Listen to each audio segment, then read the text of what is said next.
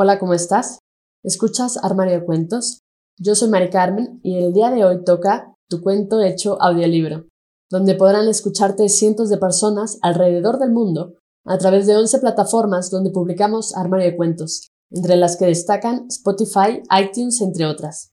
Si quieres saber cómo hacernos llegar tu cuento, entra a la página www.armariodecuentos.com. Dicho esto, damos inicio. Por amarte, de Víctor Daniel Reyes. Es de noche. Es hora de levantarse. Sale en dirección a la Torre Eiffel. Desde que se encontró en Instagram con la foto de Vilma, no deja de pensar en el café de sus ojos. Sabe que ella festeja su cumpleaños en París, y él va a su encuentro a pesar de que no la conoce. Piensa que es un cobarde, ya que se conforma solo con verla a lo lejos.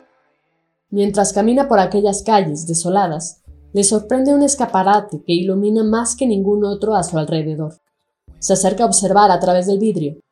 Un hombre toma por el hombro a una dama.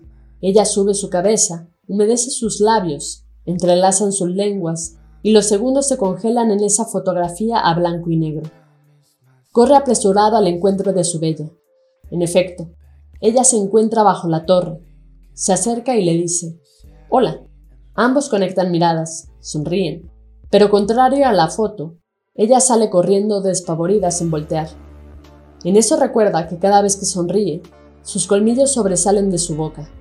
Aún así, está seguro de que esperará 365 días más para volverla a ver.